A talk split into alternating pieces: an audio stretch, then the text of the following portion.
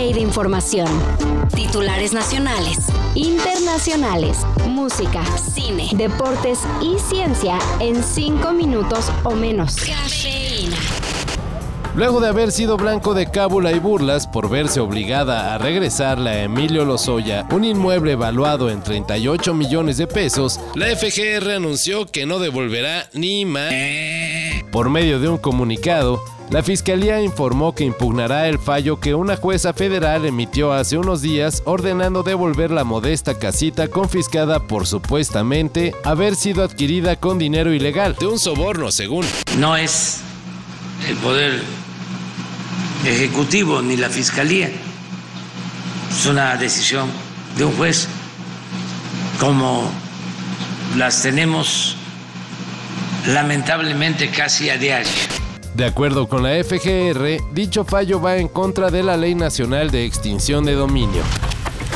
No sé, yo también voy para arriba. ¿Para dónde se fueron de la Sedena? ¿Para dónde se fueron? ¿Para allá? Ah, no.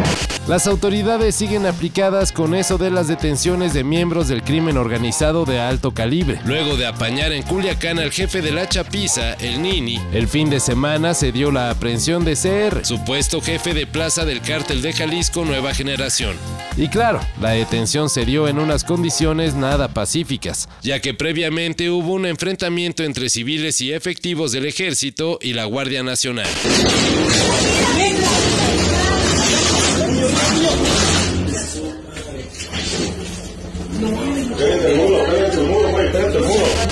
El CR es el presunto responsable de la desaparición y asesinato del coronel José Isidro Grimaldo Muñoz, pero por el momento se desconocen los delitos que se le echarán encima.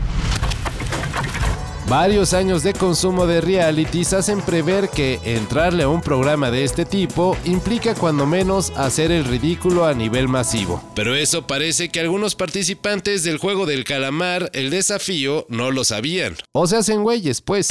Let the game begin.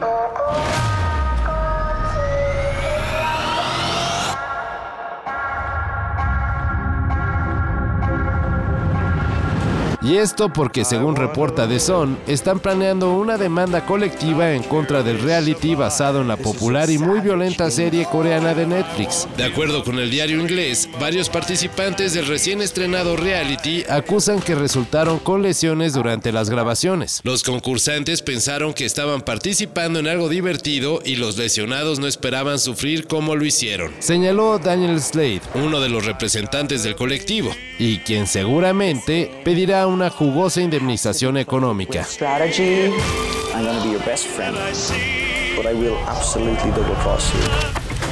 Ahora sí, Luego de la penosa fecha FIFA, bueno, para la selección nacional, y la cosa esa llamada play-in, en la que León obtuvo el último boleto, comenzará esta semana la liguilla de la Liga MX. Los partidos serán América León, Monterrey San Luis, Tigres Puebla y Pumas contra Chivas. Pero antes, hoy se juega el partido de vuelta de la final de la Liga Femenil entre el América y Tigres, donde las de Coapa tendrán que remontar un marcador global de 3 a 0. Un partido que promete estar de alarido.